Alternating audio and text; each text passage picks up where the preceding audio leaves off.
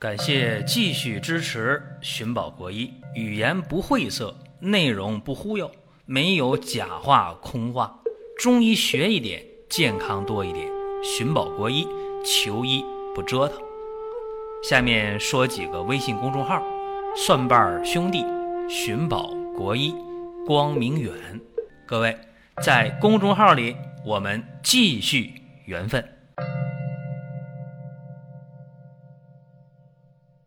本期节目讲一个特别常见的病啊，但是大家对这病一知半解，尤其是这个话题在以往我们的音频啊，包括视频当中已经给大家呃分解着讲过啊，就一部分一部分讲，讲的都不是那么集中，所以今天呢，咱们集中的讲，为啥呢？也是有我们的老朋友啊，就问这事儿啊，说能不能系统化的把这个急性乳腺炎给大家。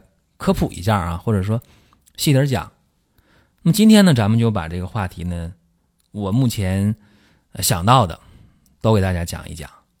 首先，急性乳腺炎它是一种急性化脓性疾病。这么一说，大家知道了，这个来势汹汹啊，急性的化脓性的疾病，如果治的不合理、不到位的话，很麻烦，发高烧啊。乳房的疼痛啊、肿胀啊，啊，这个太可怕啊，太遭罪。什么时候得这个病呢？绝大多数的时候都发生在哺乳期，啊，这是好发的阶段。那产妇发生急性乳腺炎的概率是多少呢？一般是百分之一左右，啊，一百个产妇有一个发生急性乳腺炎。虽然是初产妇多见，啊，生第一胎的时候多见，但是生二胎的、生三胎的，再往后生，还得这病的也不在少数。什么时候得这病呢？一般是生产以后啊，在这月子里边就得病了。坐月子的话，二十八天，对吧？你请月嫂也是二十八天，没有按三十天算的。一般是产后在月子里边的第三周或者第四周发病是特别特别集中。大家好奇说这病咋来的，是吧？很简单，就是乳头破了，然后细菌进来了，这是一个原因，就是细菌直接的入侵乳腺，造成感染。还有一个。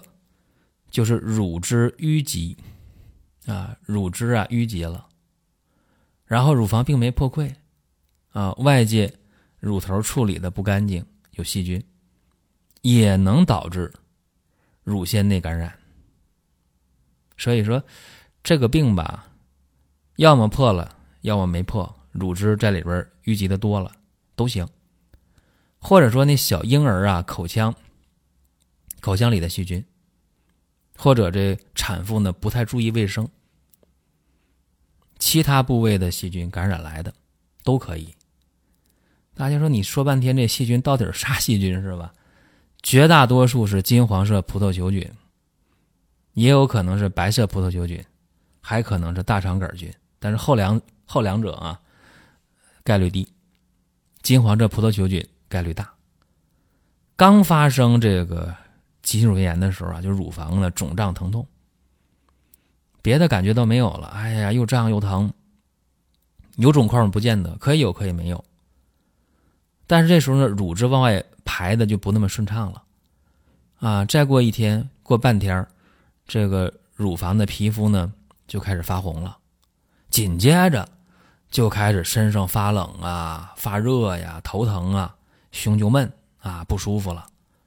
这时候一看舌苔，舌苔就发黄了；一看那个脉象，往往是弦硕的，啊，弦硕的脉，像琴弦一样。为啥？刚才我说了，乳汁淤积是吧？它和这个肝郁啊，内在的肝气瘀滞，肝气瘀滞之后了，这乳腺导管就容易堵，啊，是这么个情况。因为肝经啊从乳房这循行，说刚刚发生这些症状，如果及时治疗的话。来得及，一般用药一天两天就好。大家说这时候怎么用药啊？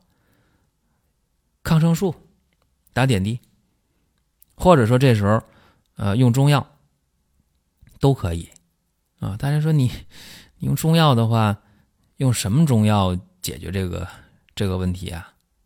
那我说一下啊，这个时候用中药的话，那就得喝汤药了啊。那和打点滴用抗生素有什么区别呢？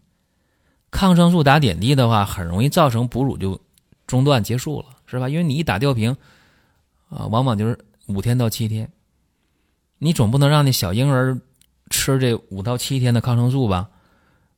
所以用奶粉代替，一代替的话，这乳腺炎好了，这哺乳这事儿基本也就结束了。因为你再给那孩子吃这奶，他往往不吃了，啊，他就习惯奶粉那个味道了。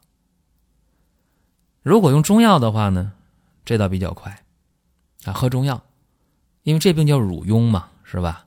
用疏肝清热、通乳消肿的这个治疗方法，还是比较快的，啊，大家说那用啥方呢？我说一下啊，用瓜蒌二十克、牛蒡子十克、天花粉十五克、黄芩十克、陈皮十克、栀子十五克、赵刺十克。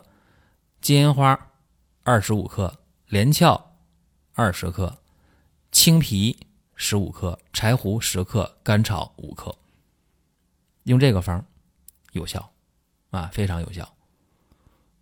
一般来讲呢，一天这一副药，两天最多三天，一般两天，快的话一天就一副药就解决问题。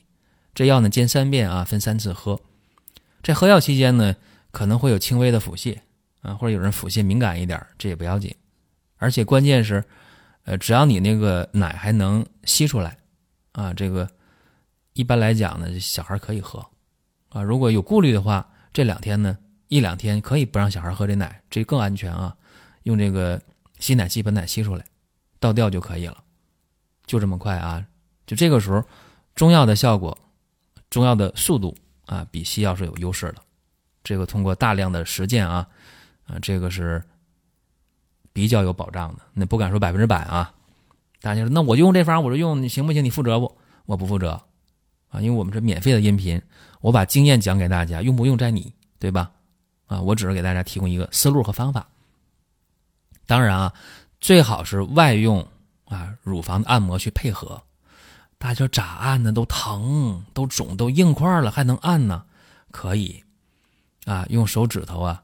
啊，从这个乳房的根部啊，轻轻向乳头方向按摩，千万别使劲儿，千万别按压，你得顺着这个乳腺导管方向，啊，轻轻的去去推去按，啊，这有助于呢淤积的乳汁往外排，啊，这很重要。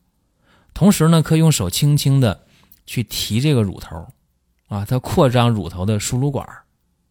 但是你这个按摩建立了什么？建立先热敷。啊，热毛巾热敷啊，这样的话效果好。另外一个呢，外敷也很重要啊。外敷用芒硝二十克啊，放在这一百毫升的开水里，你给它化开了，拿毛巾热敷热敷啊，早中晚热敷。热敷完了可以按按刚才我讲按摩的方法去按摩。每次这个热敷的话呢，二十分钟左右就可以了。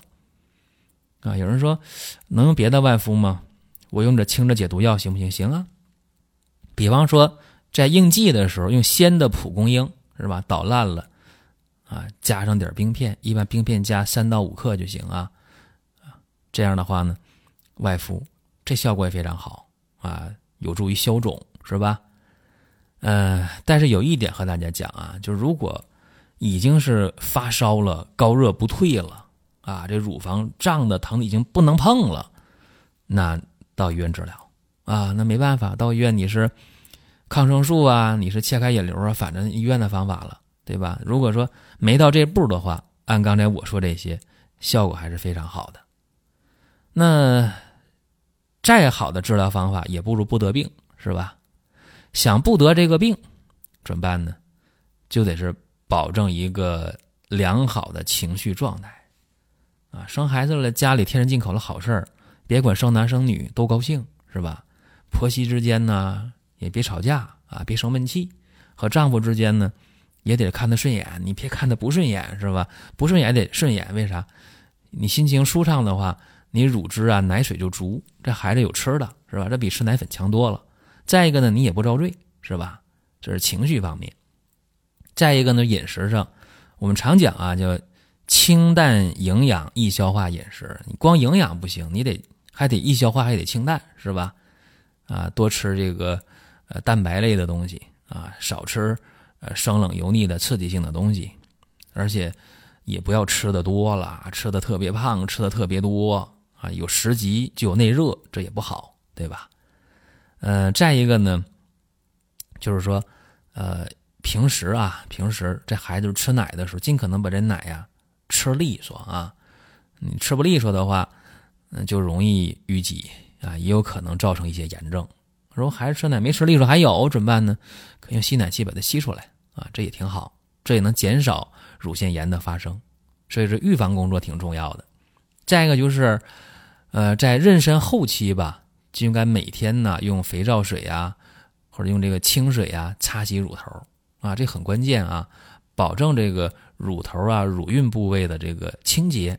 在妊娠后期就应该注意这个事儿啊，包括在哺乳期更是这样了啊。哺乳结束了，用清水把乳头洗干净啊，换上啊干净的啊这样的棉质的内衣是非常非常必要。还有一个事儿得说一下。